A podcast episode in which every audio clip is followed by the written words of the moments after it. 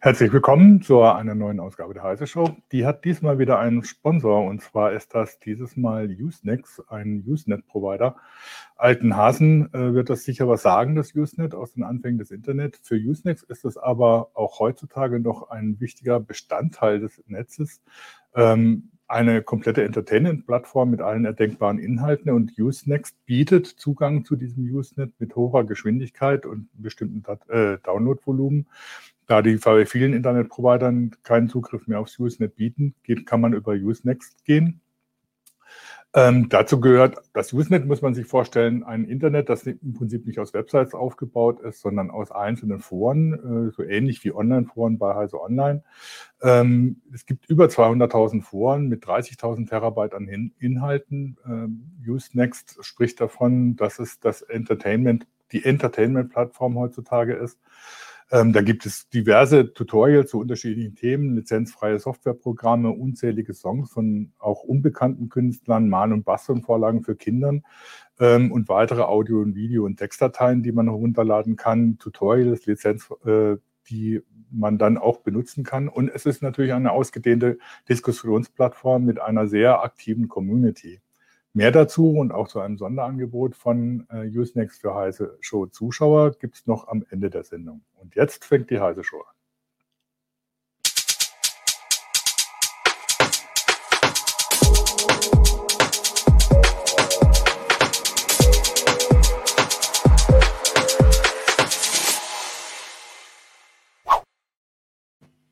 Hallo, herzlich willkommen zu einer neuen Heise Show.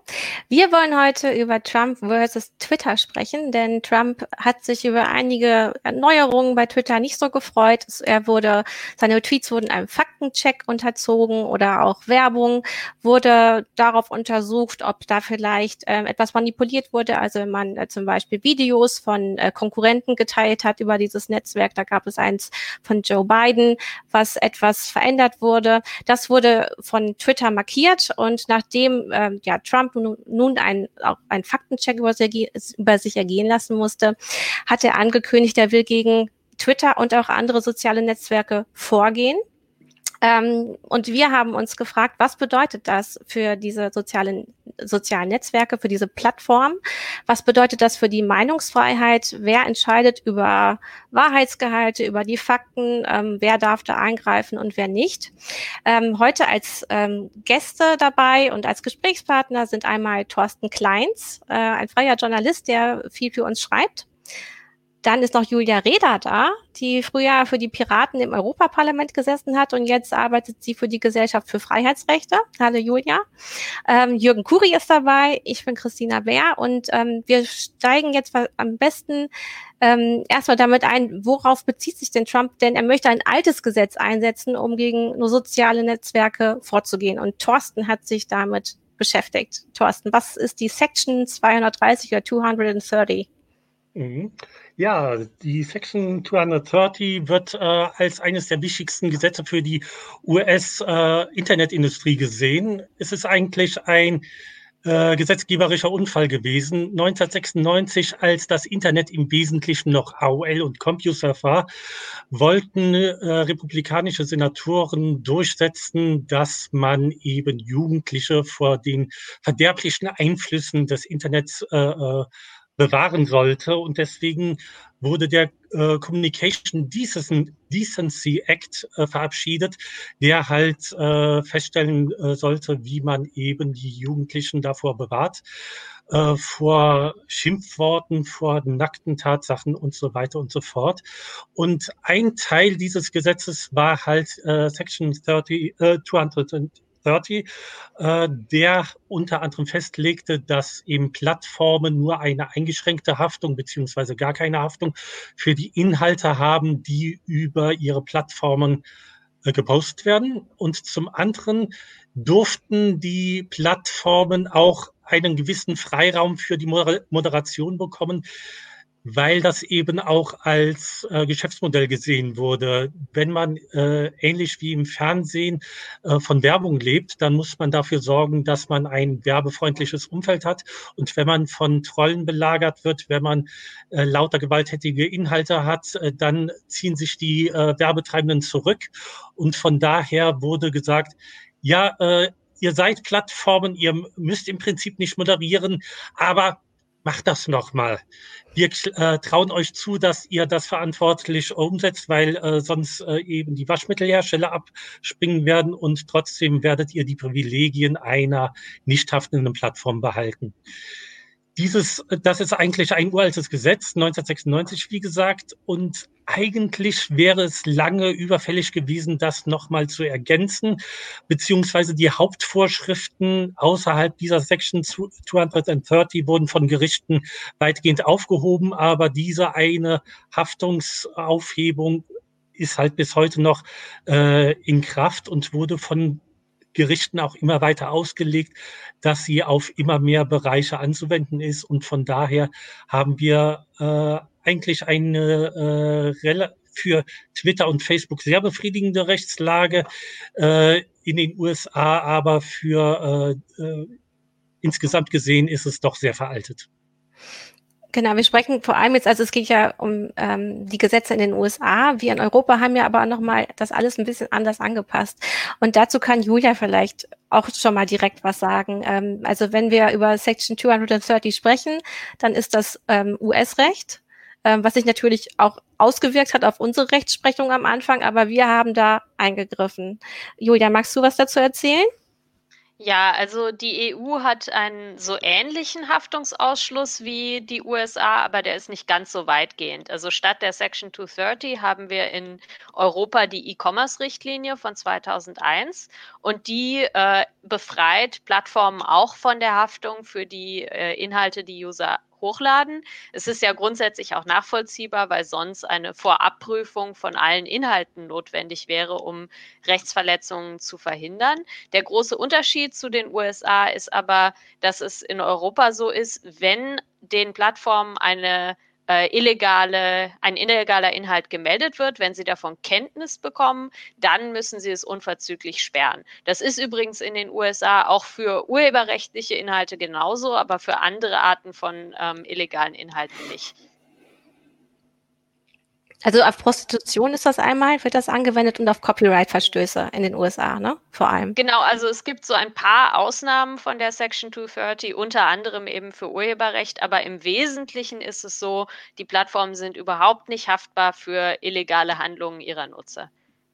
Und ähm, wo möchte Trump jetzt genau eingreifen? Also er hat sich da, er ärgert sich, dass nun eben, wenn er etwas tweetet, dass da ein Faktencheck erscheinen könnte, beziehungsweise ein Hinweis, ähm, dass das, was er da getweetet hat, nicht so genau stimmt. Und ähm, ein Aufhänger war jetzt zum Beispiel, dass er gesagt hat, Briefwahlen würden ähm, ja, Wahlmanipulationen helfen. Und das wurde dann nochmal geprüft, ähm, Julia. Also was mhm. genau wollte er denn jetzt veranlassen? Ja, also ähm, Trump hat einen sogenannten Executive Order verabschiedet, also es ist so eine Art präsidentielles Dekret. Und ähm, dort sagt er, also diese Section 230 soll nicht mehr angewendet werden auf Plattformen, die selbst in irgendeiner Form äh, Meinungen vertreten. Also zum Beispiel eben solche Faktenchecks äh, einzublenden äh, mit der Begründung, das sei dann ja kein äh, Inhalt, den die User hochgeladen haben. Aber der Witz bei der Sache ist, äh, wie Thorsten ja schon gesagt hat, dass genau dieser Haftungsausschluss vom Gesetzgeber gewollt war. Also man wollte explizit, dass Plattformen moderieren dürfen und dazu gehört eben auch Inhalte in einen Kontext zu setzen. Und ähm, insofern äh, ist dieses, dieser Executive Order auch relativ ungewöhnlich, weil der Präsident nicht einfach per Dekret Gesetze ändern kann. Also die Gesetzesauslegung ist die Sache der Gerichte und deshalb sagen die meisten Expertinnen und Experten auch, dass dieser Executive Order selbst relativ wenig äh, juristischen Gehalt hat. Denn ähm, einfach zu entscheiden, dass jetzt äh, dieser Haftungsausschuss für bestimmte Plattformen nicht mehr gilt, das kann Trump gar nicht. Also muss man das wahrscheinlich ein Stück weit auch als Wahlkampfgetöse einordnen. Mhm. Aber ja, Thorsten? Wobei, da würde ich auch noch sagen, äh, wie bei den vorigen Dekreten von Trump muss man das immer so sehen, dass die, äh, äh, die juristische, ähm, der juristische Gehalt ist natürlich sehr gering, aber es ist natürlich eine Handlungsaufforderung. Zum einen äh, an die äh, äh Administration, zum Beispiel an die Aufsichtsbehörden wie die FTC und die FCC, guckt doch mal, welche Gesetze ihr findet, die irgendwie in die Richtung gehen, die der Präsident vorgegeben hat. Und da könnte man sich vorstellen, dass das recht konkrete Effekte hat, wenn zum Beispiel Twitter eine neue Übernahme plant oder äh, jetzt, äh, wenn in Handelsgesprächen eben die Besteuerung von äh, so Social-Media-Konzernen äh, wieder politisiert wird. Sprich, äh, äh, wenn Trump vorgibt, das da gefällt mir nicht, dann ist das eine Handlungsanweisung für seine Anhänger und für die Regierungsstellen zu gucken, wie man denn das Recht demgemäß auslegen kann. Ja, also ich glaube auch, es ist im Grunde genommen eine Art Drohgebärde. Also er äh, vermittelt den Plattformen, passt bloß auf, macht bloß, was ich will und kommt mir jetzt im US-Wahlkampf nicht in die Quere.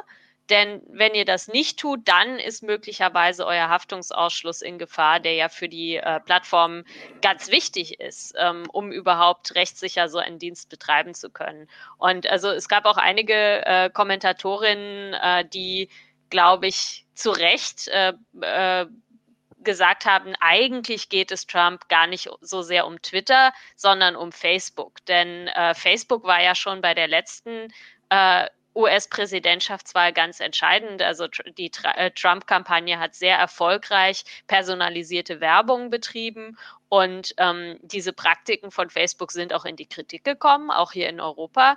Und er will jetzt natürlich auf jeden Fall vermeiden, dass Facebook irgendwas an seinen Geschäftspraktiken ändert.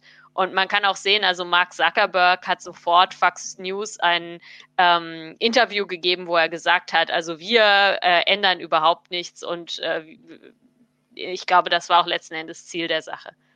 Also Mark Zuckerberg hat ja auch direkt gesagt, dass er sieht das von der Meinungsfreiheit gedeckt und seine Plattform möchte die Meinungsfreiheit ähm, weiterhin äh, zulassen.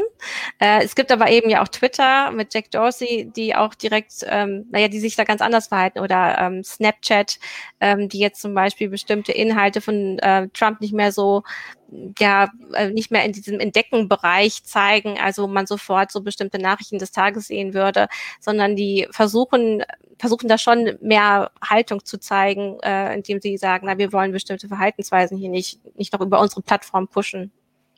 Also ich finde, es ist schon relativ starkes Stück, wenn gesagt wird, ein äh, wenn ein privates Unternehmen bestimmte äh, Hetzbotschaften des Staates, also letzten Endes des US-Präsidenten, nicht zeigen will, dann wäre das eine Einschränkung der Meinungsfreiheit. Also eigentlich ist die Meinungsfreiheit ja andersrum, die schützt äh, Privatpersonen und Unternehmen vor Eingriffen und Zensur durch den Staat und nicht andersrum. Ja, also wenn ich mal kurz eingreifen darf, also jetzt mal unabhängig von allem Lagerdenken, um, um das mal zu sagen. Ne? Es ist natürlich so, wenn Trump sowas macht oder so, klar, geht man sofort los und sagt, der hat einen auf der Waffel.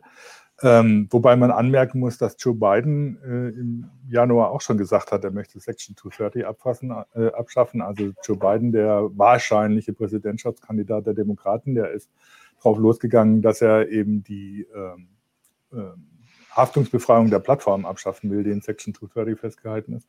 Also abgesehen von allem Lagerdenken, es wird im Moment sehr stark darüber diskutiert, äh, beziehungsweise sehr stark dagegen vorgegangen, dass die Plattformen eben nicht zur Verantwortung gezogen werden sollen. Das ist ja auch in Europa der Fall. Und auf der anderen Seite, ich stelle mir dann immer vor, jetzt, wie gesagt, unabhängig davon, was man immer von, von Trump hält, er ist ein Spinner, der irgendwie jetzt in der aktuellen Situation mit, mit den, den Demonstrationen nach dem Tod, nach der Ermordung von George Floyd äh, sich völlig daneben benimmt, noch schlimmer als früher.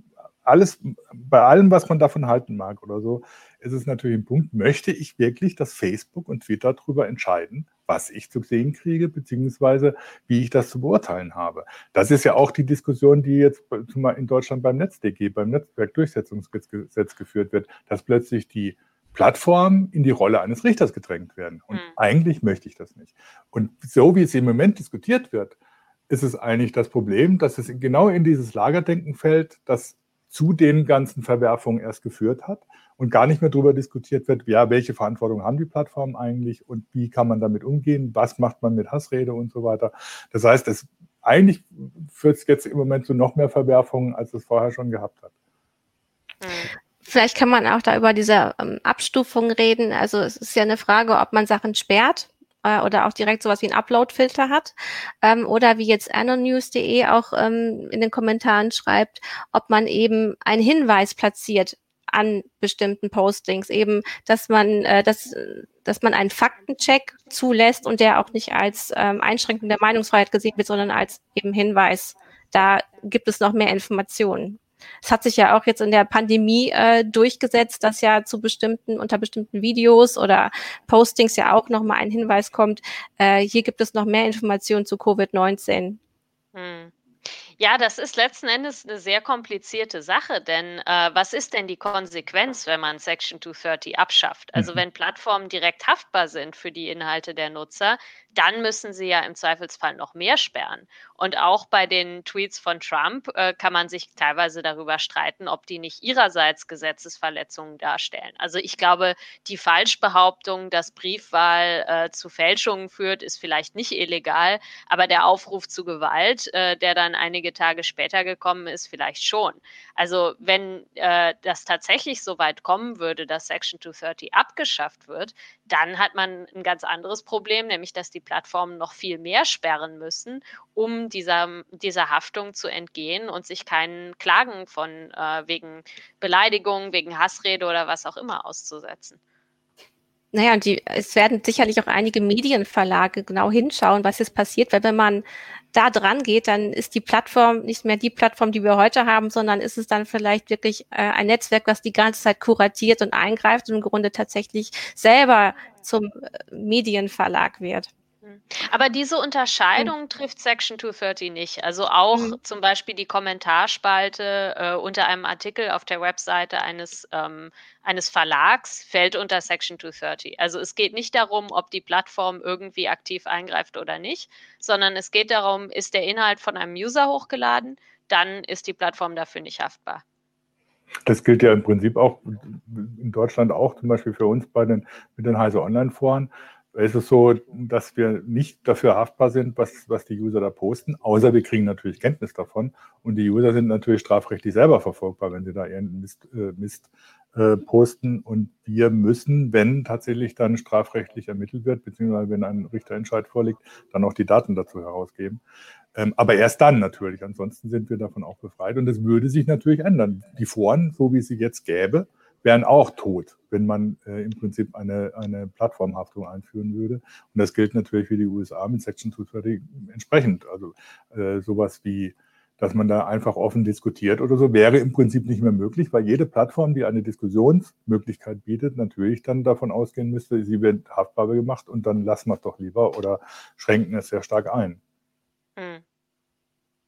Und das ist, das ist natürlich so ein Problem, wo ich denke, oder so, ja, jetzt sind wir in einer Situation, wo wir plötzlich über Trump diskutieren, aber es geht eigentlich nicht um Trump, sondern es geht darum, wie gehen wir eigentlich in Zukunft weiter um mit einem Internet, das wir immer noch als bei allen Problemen und bei allen Schwierigkeiten als offene Plattform betrachten, indem man relativ offen äh, sagen kann, äh, was man, welche Ansichten man vertritt.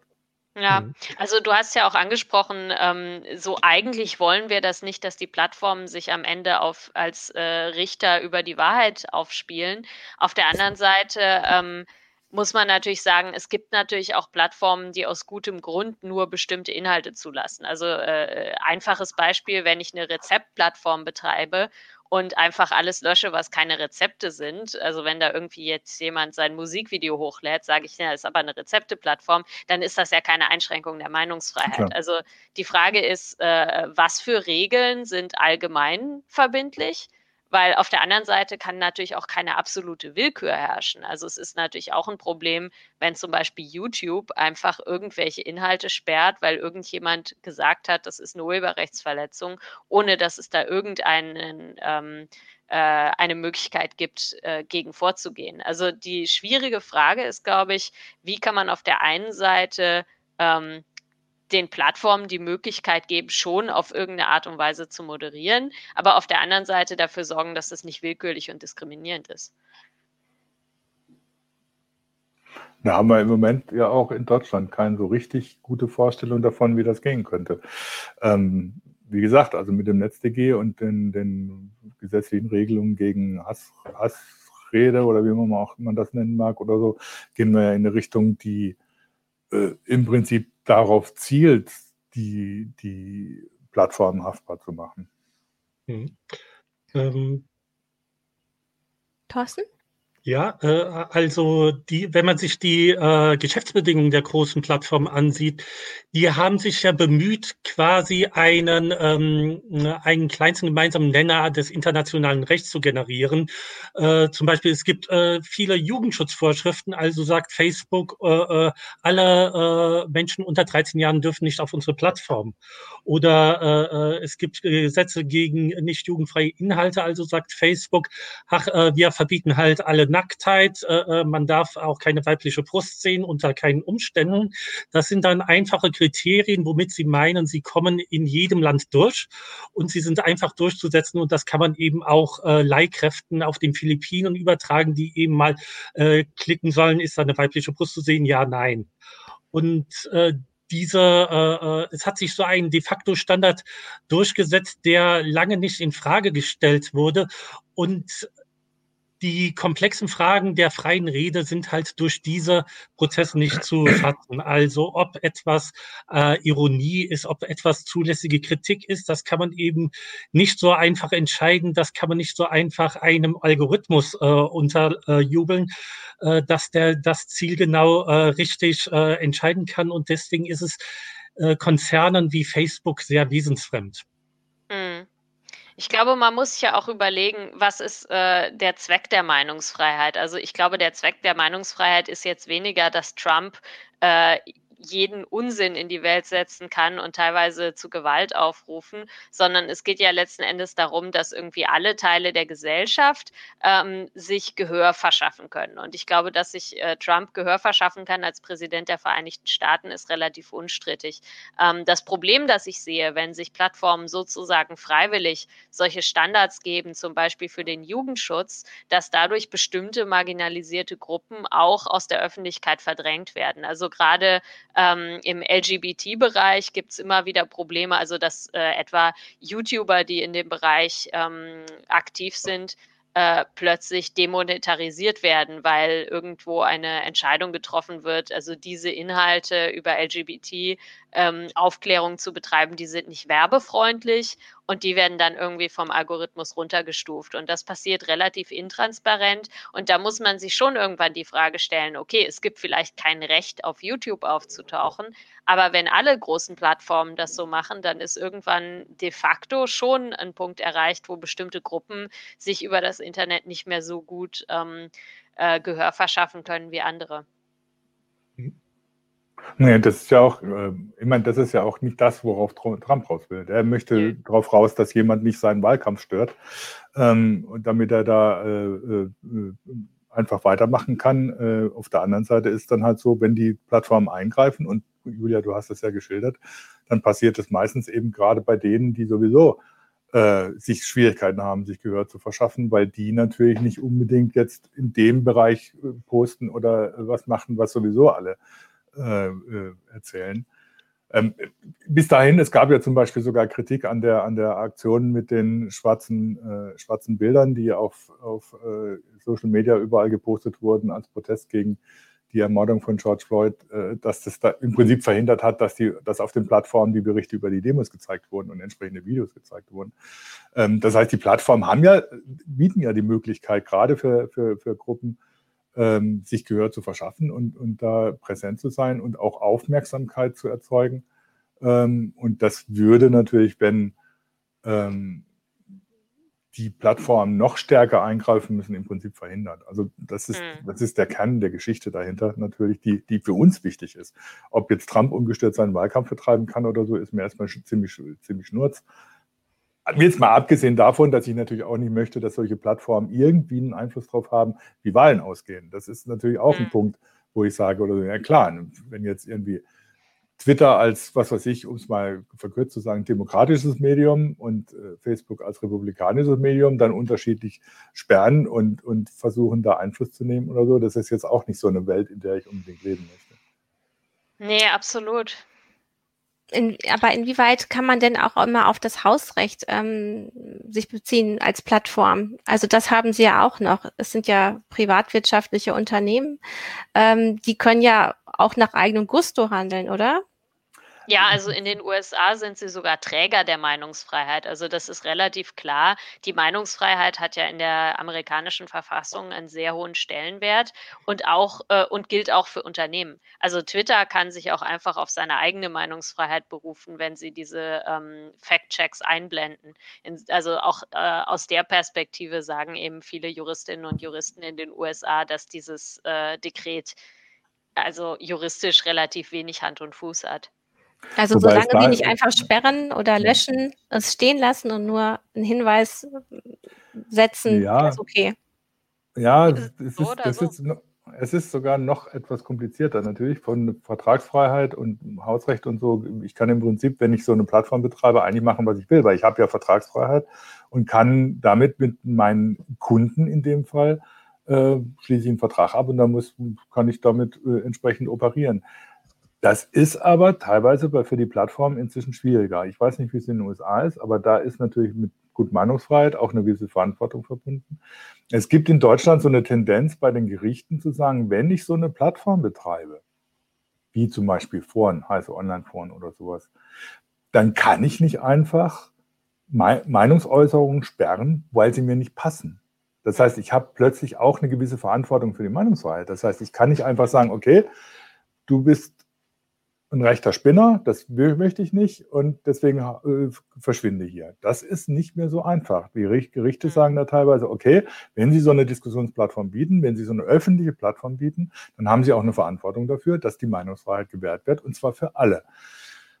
Das heißt, wenn ich, das, es ist dann tatsächlich so, dass ich kann nicht einfach äh, nach meinem Gutdünken operieren inzwischen. Ne? Das heißt, Vertragsfreiheit hin oder her, Meinungsfreiheit ist ein Grundrecht, äh, Grundrecht ist eine ein hohes Gut, das geschützt werden muss. Und das heißt, ich bin plötzlich als Privatanbieter, als private Firma auch dafür verantwortlich, wenn ich äh, in einem Bereich operiere, wo die Meinungsfreiheit berührt werden könnte. Und das ist natürlich in den USA noch, noch härter zu, zu, äh, zu beobachten, weil da natürlich das, was man unter Meinungsfreiheit versteht, teilweise noch viel weiter geht als das, was man in Deutschland irgendwie akzeptieren will. Mhm. Also ja, genau. aber ich glaube, du beschreibst da sehr gut den Unterschied zwischen dem europäischen Verständnis von Meinungsfreiheit und dem amerikanischen. Also ich glaube, wir äh, sehen in Europa die Plattformen eher in ihrer Verantwortung, die Meinungsfreiheit zu wahren. Und in den USA sieht man Plattformen eher als Unternehmen und damit eben auch als Träger der Meinungsfreiheit. Hm. Jetzt, wenn, es, ähm, wenn wir uns mal, ähm, wenn wir mal in die Richtung Wahlen schauen, ähm, hat aber Twitter zum Beispiel gesagt, sie möchten ja keine Wahlwerbung ähm, über ihre Plattform verbreiten.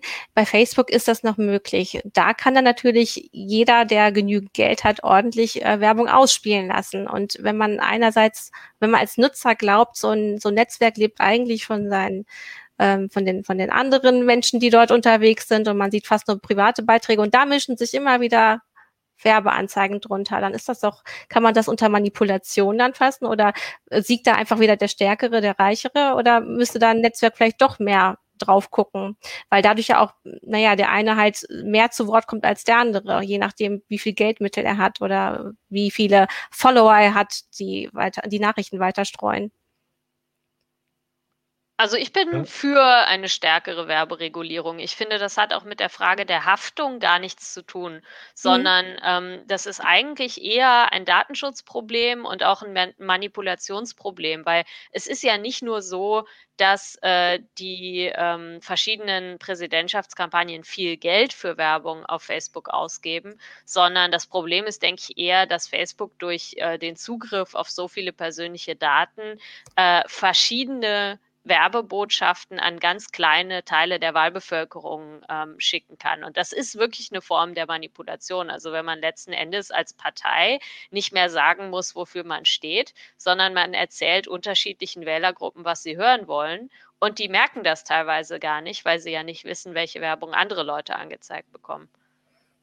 Das ist aber wirklich ein ähm, sehr spezielles Facebook-Problem. Das sieht man in anderen sozialen Netzwerken eigentlich nicht in der Art, ne? Es ist äh, vor allen Dingen ein Facebook-Problem. Und ich glaube, deshalb ist der eigentliche Adressat von diesen Drohgebärden auch Facebook. Also äh, Facebook ist für die Wiederwahl von Trump ganz entscheidend, weil er äh, eben mit seiner Kampagne in der Lage ist, Facebook sehr geschickt zu nutzen. Ja, äh, Thorsten, du beschäftigst dich auch immer viel mit dem Werbemarkt, auch mit Cookies und allem drum und dran. Ähm, und du schaust dir auch die Werbung auf den sozialen Netzwerken an. Du wolltest dazu noch was erzählen. Magst du? Mhm. Ähm, ja, ich wollte äh, generell darauf verweisen, dass eben dieser Finanzaspekt, wie sich die Netzwerke finanzieren, einen wesentlichen Einfluss darauf hat, wie denn diese Netzwerke aussehen. Ich habe eben gesagt, zum Beispiel das äh, äh Brustwarzenverbot, das ist halt kommerziell motiviert, weil das eben bei Waschmittelherstellern nicht gut ankommt. Aber ein äh, interessanter Aspekt ist vielleicht auch, äh, wir sehen ja gerade äh, äh viele Mitschnitte von Polizeigewalt, Videos von Protesten, das hat auch einen kommerziellen Hintergrund, eben weil die Werbepreise für reine Textwerbung in den letzten Jahren immer äh, weiter in den äh, Keller gegangen sind wollte zum Beispiel auch Facebook äh, mehr äh, Videowerbung haben und deswegen haben sie in ihre Apps äh, recht prominente Livestream-Funktionen integriert. Und eine Anwendung, mit der sie überhaupt nicht gerechnet haben, ist, dass eben in den USA Bürger, wenn sie von der Polizei angehalten werden, plötzlich, äh, wenn sie eben zu einer Minderheit gehörten, automatisch auf den Facebook-Stream-Knopf kl äh, klicken und dann ein Video aufnehmen, was äh, auch nicht mehr einfach zu löschen ist. Und das eben hat diese Bewegung mit ausgelöst. Black Lives Matter lebt äh, zum Teil davon, dass eben Konzerne wie Facebook äh, neue Publikationsmethoden äh, geschaffen haben, die Facebook nicht aus einem Sinn für Öffentlichkeit oder für äh, wir möchten was gegen Ungerechtigkeit tun eingeführt hat, sondern einfach, weil sie damit Geld verdienen wollen. Und diese äh, dieser Aspekt äh, schlägt immer mal in die eine, mal in die andere Richtung aus. Äh, wenn eben, äh, äh, man kann nicht sagen, dass äh, diese äh, dieser Werbeaspekt jetzt äh, plötzlich nur die Republikaner oder die Demokraten nur links oder rechts begünstigen würde. Es sind halt Entwicklungen, die grundsätzlicher Natur sind und immer sehr gegenläufige Effekte haben. Und was dann nachher überwiegt, das sehen wir halt manchmal erst fünf Jahre später.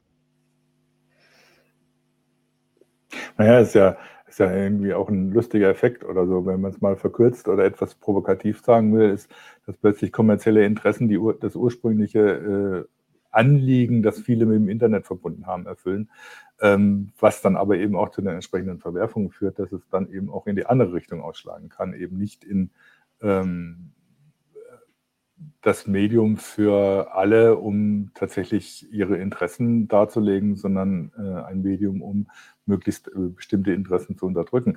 Das ist aber irgendwie, ich merke, ich sehe das auch so ein bisschen in der Diskussion jetzt, die bei uns im Forum, die in den Foren läuft oder in den Kommentaren zu, zu auf YouTube oder Facebook, dass ähm, da echt schwierig mit umzugehen ist, weil ähm, das Schlimme ist ja, freie Meinungsäußerung ist immer ganz einfach, wenn alle die gleiche Meinung haben. Äh, wenn es dann untereinander äh, aufeinander trifft oder so, dann ist es schwierig, weil dann äh, sind die anderen Arschlöcher und äh, dürfen ihre Meinung nicht sagen, weil es halt nicht die eigene ist. In die, so eine Richtung geht es ja halt in vielen Fällen im Moment gerade. Und dann das dann politisch zu diskutieren und in eine gesetzliche Regelung zu finden oder so, das ist gab es gerade oder so, so halt äh, mehr aus Joke oder so auf YouTube, so diese Dinge oder so. Ich fühle mich jetzt aber von deiner Äußerung beleidigt und so und muss das jetzt gesperrt werden. Und also sich beleidigt zu fühlen, kann irgendwie eigentlich noch so kein Argument sein. Und, aber es ist es halt oft. Und ähm, wie willst du das jetzt, also diese, diese, dieses Gefühl, das viele Leute haben, oder diese, diese Haltung oder diese Schwierigkeit mit freier Meinung? Weil freie Meinung wie man mit freier Meinung äußert, äh, sie umgeht, es zeigt sich ja immer dann, wenn es andere Meinungen als der eigene gibt.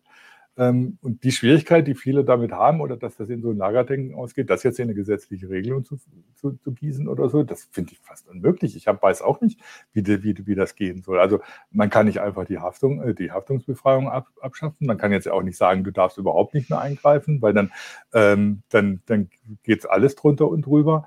Ähm, und auf der anderen Seite ist es, ist es so, dass die Leute teilweise damit nicht umgehen können oder sich da, da andere Ansichten haben. Und wie, wie soll das funktionieren? Also mhm. ähm, ich wüsste jetzt auch nicht, was, worauf Trump da was oder, oder, oder Joe Biden in dem Fall wenn sie Section 230 abschaffen wollen, weil was, was passiert dann, wird auch nicht besser. Nee. Hm? Also ich finde eigentlich das Notice and Takedown-System gar nicht so hm. schlecht, das wir in Europa haben. Also äh, da kommt es dann nicht darauf an, in erster Linie, was irgendwie in den Geschäftsbedingungen der Plattform steht, sondern darauf, was das Gesetz ist. Also wenn es sich um eine illegale Beleidigung handelt, ähm, dann kann man eben die, diesen Inhalt der Plattform melden und die muss den dann unverzüglich sperren. Äh, da fehlen uns, glaube ich, ein bisschen die prozeduralen Regeln. Also, dass mal klar geregelt wird, wie muss das ablaufen. Zum Beispiel, also, dass bei, bei den Plattformen irgendwie klar ist, wohin man sich wenden kann und ähm, auch, dass da in einer angemessenen Zeit reagiert werden muss. Das Problem ist, ähm, in den Diskussionen auf politischer Ebene habe ich immer das äh, Gefühl, da treffen die Meinungen von den Politikerinnen und Politikern aufeinander, die das Internet für grundsätzlich eher positiv oder grundsätzlich eher negativ halten. Also meine Perspektive ist auch eher so, dass ich denke, ja, also solche Dinge wie Black Lives Matter oder auch ähm, Fridays for Future, die wären auch nicht möglich, ohne sich über das Internet äh, organisieren zu können. Und natürlich ähm, äh, ist das bei der Rechten äh, auch so, aber äh, dafür einfach die äh, Werkzeuge des äh, Organisierens und des Kommunizierens verantwortlich zu machen, ist mir zu kurz gedacht. Also wo mhm. ich durchaus ein Problem sehe und wo man, denke ich, stärker ähm, regulatorisch eingreifen sollte, ist tatsächlich diese gezielte Werbung mit persönlichen Daten ähm, weil da auch andere Grundrechte äh, von negativ betroffen sind. Aber diese grundsätzliche Möglichkeit, sich frei über das Internet austauschen zu können, natürlich hilft die auch antidemokratischen Kräften, aber genauso hilft sie auch demokratischen Kräften. Also ich halte das grundsätzlich eher für was Positives. Und ja, andere Leute in der Politik sehen das anders. Die sehen vor allen Dingen den negativen Aspekt.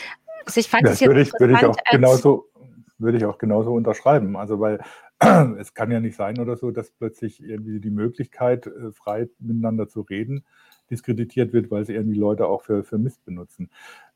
Wobei ich auch, was du mit dem Notice- und Takedown-Verfahren angesprochen hast, im Prinzip ja, wenn es vernünftig läuft. Nur es gibt ja immer wieder die super Beispiele oder so, wo genau dieses Verfahren völlig in die, in die Grütze geht. Also es gab jetzt gerade wieder bei dem, bei dem Start von SpaceX, da hat die NASA ja Livestreams zur Verfügung gestellt und Videos zur Verfügung gestellt. Die sind nach US-Recht immer in der Public Domain.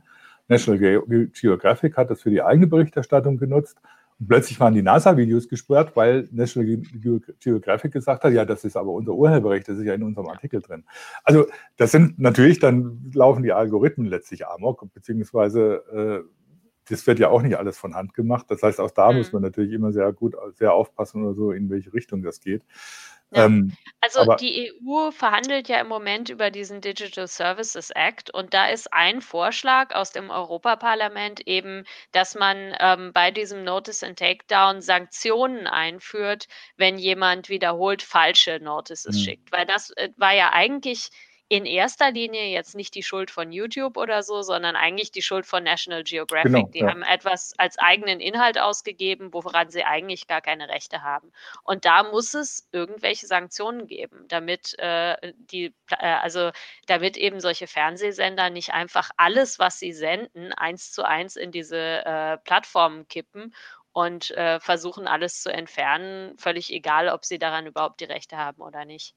Naja, das ist so ja auch auf äh, ähm, UN-Ebene diskutiert mit der, mit der, mit der Radiorichtlinie, ähm, wo es dann darum geht oder so, dass Sender dann plötzlich irgendwie so ein grundsätzliches Urheberrecht haben an allem, was sie da gesendet haben, mhm. was irgendwie ja zum Glück bislang irgendwie nicht, nicht wirklich äh, umgesetzt wurde, beziehungsweise in eine Vereinbarung gegossen wurde. Aber das, das sind natürlich irgendwie, man merkt oder so, wenn man da in, in, in äh, da sticht man in Ameisenhaufen. Und mhm. äh, versteht gar ja, nicht, wo dann plötzlich alle hinrennen. Ne?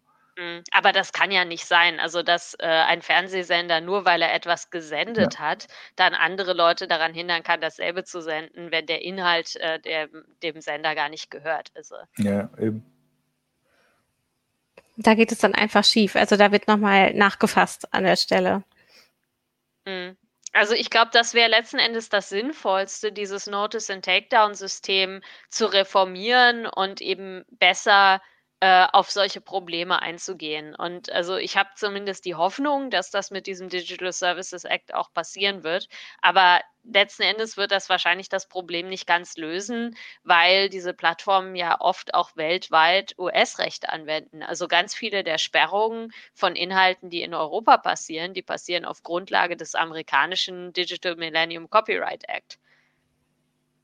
Ja, deswegen ist es tatsächlich halt so wichtig, was Trump gerade macht, auch wenn es erstmal, wenn er erstmal Dekrete schreibt, äh, aus denen man nicht viel ziehen kann, aber äh, wie Thorsten schon sagte, äh, andere dann im Justizwesen schauen dann, was man daraus machen kann. Die sehen das als Aufforderung. Ähm, Wobei ich auch kurz sagen möchte, die äh, Trump ist nicht plötzlich aus dem Nichts gekommen. Die Diskussion, wie man den äh, Section äh, 230 reformieren kann, ist eigentlich schon ein gutes Jahr in, im Gange. Äh, Problem ist halt, dass die Gesetzgebung in den USA nicht im besten Zustand ist und dass eben diese Diskussionen äh, noch deutlich länger dauern können als die Überarbeitung eines deutschen Medienstaatsvertrags. Sprich, wir reden von Jahrzehnten. Und äh, ob Trump wiedergewählt wird, das weiß man ja auch nicht. Also er arbeitet ja gerade hart dafür, äh, beziehungsweise versucht ja eben durch seine Drohgebärden auch dafür zu sorgen, dass er weiterhin seine Meinung und äh, seine Werbung äh, breit streuen kann.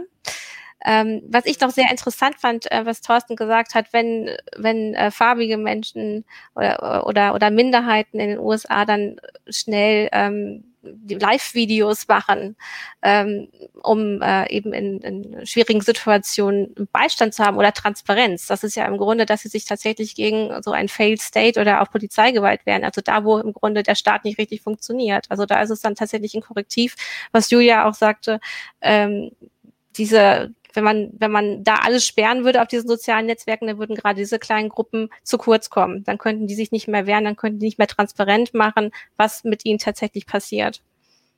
Ja, also ich glaube, man muss sich wirklich mal fragen, was ist eigentlich genau das Problem? Also was gefällt uns an dem Gebaren der Plattform nicht? Und ich glaube, ähm, also meine Position ist zumindest, dass eigentlich die Personalisierung und auch die Intransparenz dieser Personalisierung das Problem ist. Und ich, also ich halte Ausweitungen der Haftung einfach für den völlig falschen Weg, um diese Probleme anzugehen. Denn ähm, letzten Endes äh, sind es ja eher seltener, ähm, wirklich Probleme, welche Inhalte theoretisch auf der Plattform verfügbar sind, sondern welche, welche Inhalte viral gehen. Also oder welche halt sehr vielen Leuten angezeigt werden, dadurch, dass sie äh, geboostet werden, meinetwegen auf Facebook. Und das hat ja eigentlich mit der Haftungsfrage überhaupt nichts zu tun. Also ich glaube, ähm, es gibt natürlich bestimmte Branchen, vor allen Dingen die Unterhaltungsindustrie, die immer sehr darauf aus ist, die Haftung auszuweiten, ähm, weil das halt im Urheberrecht irgendwie ein beliebtes Mittel ist. Aber eigentlich, wenn es darum geht, den gesellschaftlichen Diskurs zu verbessern, dann halte ich das nicht für das richtige Instrument du würdest dann im Grunde sagen, die Werbeindustrie ist an der Stelle das Problem, beziehungsweise dieser Werbeanteil, dass man eben Leute genau ein, ähm, einordnet und eben dieses Targeting macht. Ne? Also, dass du mhm. Werbung genau für die ausspielst, genau die ansprichst, das dann oben in deinem Feed erscheint. Oder Thorsten, ja, hast ja. so.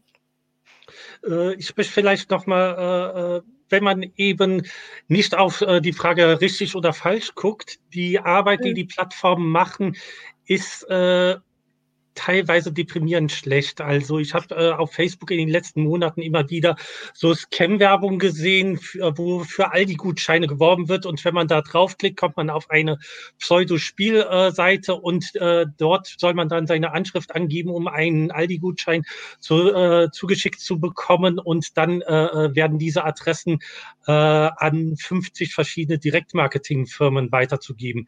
Ich habe die immer gemeldet. Es hat immer mindestens zwei Tage gedauert. Facebook war nicht in der Lage, dieses immer wiederkehrende Muster zu erkennen, äh, dass eben eine Aldi-Webseite, die seit zwei Tagen äh, existiert und eine äh, Werbung schaltet, dass man da mal drauf gucken könnte, dass man da mal vielleicht einen, einen menschlichen Mitarbeiter alarmieren könnte. Das können die einfach nicht. Und äh, die äh, Qualität der Moderation, die Facebook liefert, ist einfach unterirdisch. Aber das Problem haben wir ja im Grunde auch in Deutschland, auch eben bei normalen Beiträgen. Es gibt eigentlich äh, zu wenige Menschen, die tatsächlich auf die Sachen drauf gucken. Es wird viel mit Algorithmus gelöst. Und diese Menschen, die die ähm, Postings kontrollieren sollen und die Videos sind auch oft nicht genug ausgebildet. Also eigentlich müsste man ja für viele Dinge ein Jurist sein. Auch wenn es gerade, ne, oder? Äh, Jürgen, wie, wie würdest du das sehen? Sag mal, sag mal so, ich weiß inzwischen mehr über strafrechtliche Vorschriften, über Beleidigungen und ähnliches oder, oder Tatsachenbehauptungen, als ich je wissen wollte. Ähm, weil es natürlich irgendwie so, du wirst ständig, in, wenn du im Forum unterwegs bist, wirst du ständig damit konfrontiert. Und ähm, ich meine, selbst wenn du Juristen fragst, die sagen, können dir nicht sagen oder so, ob da jetzt etwas eine Beleidigung ist oder nicht. Letztlich entscheidet das irgendwann ein Gericht. Und dann bist du, wenn du vorher falsch entschieden hast oder so, vielleicht dumm dran, wenn du, wenn du dafür haftbar bist. Ähm, es ist nicht einfach. Also natürlich kann es ein Algorithmus nicht lösen, weil Jurisprudenz ist keine exakte Wissenschaft. Ähm, und äh, es kann auch Menschen letztlich nicht lösen, weil die müssen, das ist ja auch mein Problem damit, wenn die Plattformen entscheiden sollen. Ja, wie sollen die es entscheiden? Eigentlich müssen sie äh, äh, ähm, Juristen dahinsetzen. Nur Juristen können auch erst sagen, ob etwas recht, rechtswidrig ist, wenn es ein Gericht entschieden hat. Das entscheidet ja nicht ein Rechtsanwalt oder so oder ein Staatsanwalt alleine. Ähm, das heißt, du hast immer das Problem zu beurteilen und so, was ist jetzt damit? Da fühlt sich jemand beleidigt, aber es ist in Wirklichkeit keine Beleidigung. Wir haben gerade die, die, äh, die fürchterliche Entscheidung, die zum Glück ja inzwischen korrigiert wurde vom Berliner Kammergericht zu, zu Renate Künast gesehen oder so, wo du denkst, oder was, was, was war das denn? Also selbst Gerichte sagen dann plötzlich komische Sachen. Und dann willst du als armer Mensch, der irgendwie für Facebook irgend, irgendwelche, irgendwelche Sachen beurteilen soll, entscheiden, ob etwas gesperrt wird oder nicht. Das kannst du doch überhaupt nicht. Also Ausbildung hin oder her oder so, selbst wenn du dann Jura studiert hast oder so, selbst dann liegst du meistens in 50 Prozent der Fälle falsch. Das heißt, solche Plattformen kann das eigentlich überhaupt nicht entscheiden. Hm. Und dann stellt sich ja auch die Frage, auf Basis von welcher Rechtsordnung überhaupt. Also mhm, wenn diese ja. Plattformen international agieren, dann wird es ja noch mal schwieriger. Also teilweise in Spanien gelten bestimmte äh, Aktivitäten der katalonischen Separatisten als illegal, die hier völlig äh, legal sind und von der Meinungsfreiheit gedeckt sind. Ja. Also da stellt sich dann auch die Frage, ähm, welche Rechtsordnung ist überhaupt äh, entscheidend dafür, was gesperrt werden muss und was nicht. Das ist nicht immer so einfach äh, tatsächlich. Also selbst wenn da ausgebildete Personen stehen. Ja. Ich frage mich aber schon, ähm, weil wir haben jetzt mehr oder weniger Werbebotschaften und User-Uploads in einen Topf geworfen. Und also äh, ich glaube, Thorsten hat schon recht, mhm. ähm, dass man vielleicht für die Werbung, die eine Plattform schaltet, einen höheren Standard äh, erwarten kann als für User-Uploads. Also dass Facebook nicht äh, alle User-Uploads ähm, irgendwie händisch checken und beurteilen kann, ist völlig klar. Das wäre ja auch eine massive Überwachung von im letzten Endes Privatpersonen, die dort ihre Meinung posten oder mit ihrer Familie kommunizieren. Aber sind da Werbebotschaften nicht doch vielleicht was anderes? Weil das ist ja was, also da bezahlt jemand Facebook mhm. dafür, bestimmte Inhalte anzuzeigen. Also die Frage, ich habe da auch nicht die, äh, die Antwort drauf, aber ich frage mich schon, ob das nicht vielleicht was anderes ist. Ja, definitiv. Ähm, also falls ich da gerade falsch verstanden wurde, doch so meinte ich das auch. Das ist schon ein Unterschied. Was man natürlich sehen muss, es gibt natürlich auch viele getarnte User, was ja eigentlich so ähm, kleine Bots sind, die dann bestimmte politische Meinungen und Artikel einfach mal so teilen oder Menschen, die dafür angestellt werden, die mehrere Accounts ähm, bearbeiten und den ganzen Tag nichts anderes machen, als bestimmte politi politische Botschaften zu verbreiten. Aber dieses große Werbegeschäft, wo Menschen sich einfach einkaufen können äh, und politische Werbung ausspielen können, äh, das, denke ich, ist wirklich ein, ein großes Problem. Und Twitter hat da ja schon sehr klar gesagt, das machen wir nicht. Da halten wir uns raus damit entgehen ihnen natürlich auch viele Werbeeinnahmen. Also mhm. die äh, äh, politischen Parteien geben ja unglaublich viel Geld für Werbung auf Facebook aus. Das war mal ganz witzig. Es gab mal so eine Abstimmung im Europaparlament, eine Resolution über politische Werbung. Und da hat tatsächlich die Mehrheit des Europaparlaments gesagt, sie hätten es eigentlich gerne, dass politische Werbung auf Facebook verboten wird. Das steht in der Resolution so drin. Trotzdem schalten alle Parteien politische Werbung auf Facebook weil keine Partei für sich selbst entscheiden kann, wir machen das jetzt nicht, weil da, dann wären sie ja in einem Wettbewerbsnachteil gegenüber der Konkurrenz. Aber eigentlich wären es ihnen insgesamt lieber, wenn es die Möglichkeit gar nicht gäbe. Aber ähm, warum sollte auf Facebook Werbung verboten werden, politische Werbung verboten werden und in äh, die Fernsehsender sind sogar gezwungen, sie auszustrahlen? Also da gibt es dann wieder so eine Diskrepanz. Das, also ja. der, ein User auf YouTube meinte, meinte vorhin auch schon oder so, ja, man der Diskussion merkt man, dass äh, diese, dieses Wort vom Neuland eigentlich doch immer noch für uns alle gilt. Weil mhm. wir haben zwar, wir diskutieren eigentlich über Sachen, über, über Inhalte beziehungsweise über Grundlagen, Meinungsfreiheit, Demokratie, Wahlbeeinflussung, die es schon immer gab, die es schon lange gibt. Wir haben nur plötzlich andere, ganz andere Mittel, die zu machen und können damit noch nicht umgehen. Also jeder von uns im Prinzip, weil ich weiß ja, oder wir wissen ja auch keine Lösung, wie man, wie man mit, mit, mit so Sachen umgeht, wo es, dann wirklich in die, in die falsche Richtung läuft. Ähm, dann kannst du ja eigentlich auch sagen, ähm, wenn man das jetzt vergleicht, zum Beispiel mit der Tagesschau, da wird die eine, da darf der eine dann sagen, was er möchte, eben auch Trump mit uh, When the looting starts, the shooting starts. Also das war im Grunde diese Aussage, die als gewaltverherrlichend von einigen markiert wurde, nämlich äh, wenn die Plünderungen starten, dann werden, wird, werden auch ähm, die, die Schüsse oder der, der Angriff mit, mit Waffen gestartet.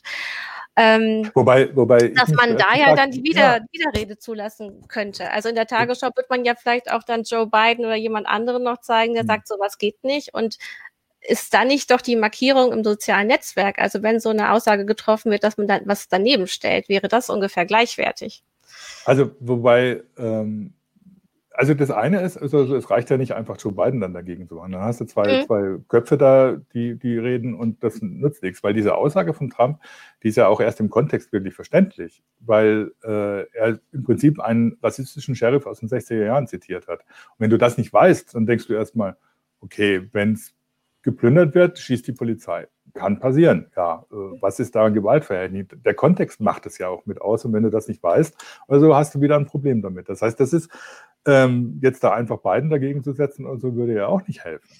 Das war jetzt ja das, auch nur ein Beispiel ja. jetzt für die konkrete Situation, aber müsste dann ein soziales Netzwerk, was ja eben sehr prominent immer nur eine bestimmte Nachricht erstmal zeigt, dann nicht eben etwas, eben diesen Faktencheck, wie wir ihn jetzt schon haben, oder etwas anderes daneben stellen. Julia, Entschuldigung.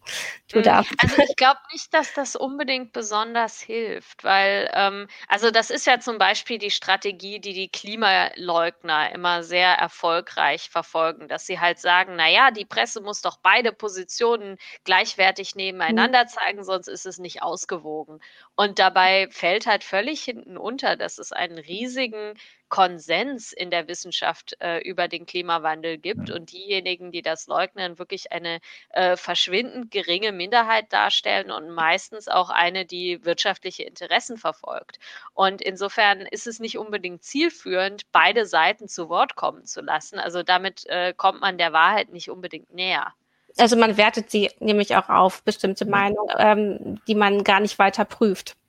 Erstens ja, wenn man sie so auch, ne? gleichwertig nebeneinander stellt. Ja, und letzten Endes ist eine Plattform mhm. eben auch keine Redaktion. Also in der Tagesschau, die haben den öffentlichen Auftrag, äh, diese Inhalte ähm, einzuordnen und zu diskutieren und äh, journalistisch zu arbeiten. Und eine Plattform hat in erster Linie diese Aufgabe nicht, sondern äh, dient dazu, letzten Endes äh, Nutzerinnen und Nutzern die Möglichkeit zu geben, sich dort zu äußern. Ja, also ähm, es wird ja auch gerne gesagt, dass wir Journalisten eben die Aufgabe haben, äh, wenn zwei Leute sagen, der eine sagt, es regnet und der andere sagt, es regnet nicht, dass wir dann wenigstens mal aus dem Fenster gucken und ja, schauen, was genau. ist denn genau. tatsächlich da. Eben, dass man nicht einfach beides gleichwertig nebeneinander stellt, sondern tatsächlich den Sachen auf den Grund geht. Und äh, ja gut, wenn man das jetzt weiterspinnt, dann muss man aber wirklich sagen, dann sind die sozialen Netzwerke ja tatsächlich, wenn man bestimmte Meinungen ähm, verbreiten möchte, wenn man Werbung schalten möchte, jetzt gerade über Facebook, dann ist man da schon im Vorteil, weil da eben keiner kuratiert und nochmal genau hinguckt. Man hat eben schon noch momentan die Möglichkeit, Dinge zu setzen und erstmal ähm, kann darauf hoffen, dass sie sich auch stark verbreiten. Ja, ja also wenn es gut läuft, dann reagieren halt andere Nutzerinnen und Nutzer darauf. Genau, das ist auch so eine Erfahrung, die zum Beispiel bei den Heise Online, die ich bei den Heise Online Foren immer mache oder so, dass bei, aller, bei allem, was, was da immer mal äh, über die Stränge geschlagen wird, ist es oft so, dass wenn jemand einfach irgendwas behauptet, kommt sofort jemand, fängt sofort eine Diskussion an, hat er überhaupt recht, wird es in Kontext gestellt und so. Das heißt, wenn du dann so ein Gesamtforum betrachtest, ist es immer was anderes, als wenn du nur das eine einzelne Posting Posting dir anschaust.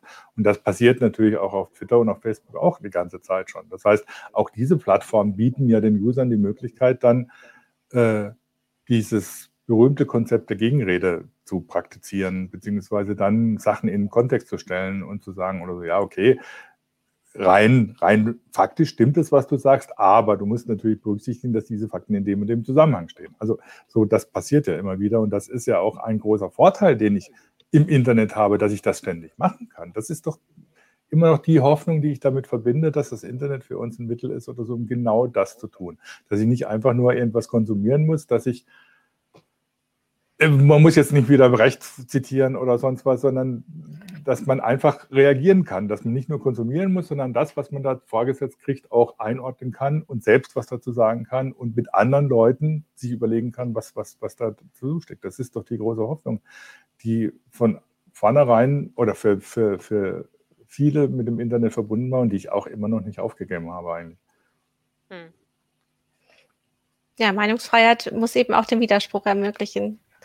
Ähm, gut, ich denke, wir sind hier eigentlich, wir haben das jetzt ganz ja, recht ausführlich besprochen. Ich sehe so in den Live-Kommentaren, da geht es noch, ähm, wird noch heiß diskutiert.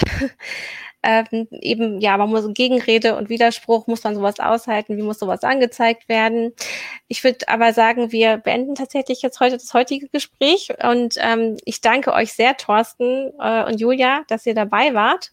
Ähm, wenn noch irgendwelche Fragen auftreten, äh, könnt ihr uns natürlich immer alles schreiben. Julia und Thorsten schreiben auch für Heise Online. Julia hat da eine eigene Kolumne. Äh, ähm, Edit Policy. Edit, Edit Policy, genau. Und Thorsten ist sowieso immer bei uns im Ticker. Ähm, also wenn ihr auch die kontaktieren wollt äh, über uns, das könnt ihr immer gerne machen.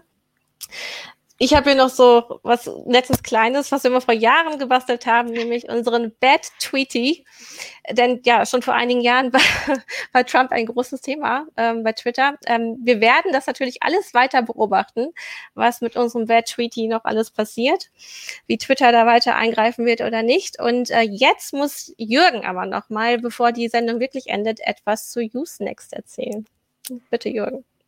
Genau, weil wir haben dieser Sendung ja wieder einen Sponsor, das ist Usenext, äh, ein Usenet-Provider, der im Prinzip Zugang zum Usenet herstellt. Usenet ist nicht mehr bei allen Internet-Providern tatsächlich verfügbar, weil zum Beispiel die Telekom vor Jahren schon ihren äh, Usenet-Server eingestellt hat.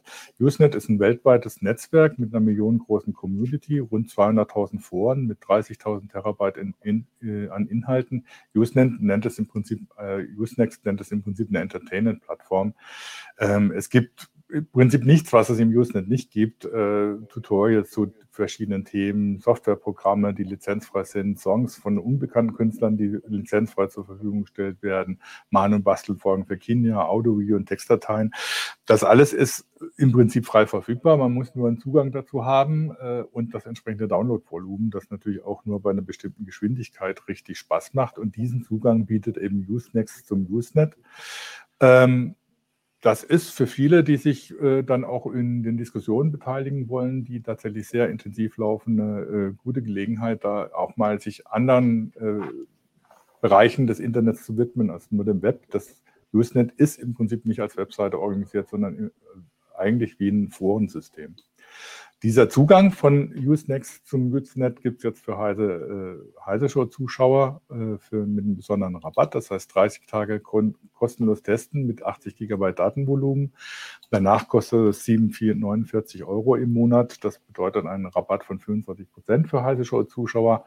Das Ganze unter äh, www.usenext.de slash äh, Heise äh, zu erreichen und damit sage ich jetzt auch nochmal Tschüss und bis nächsten Donnerstag äh, zur nächsten Heiße Show.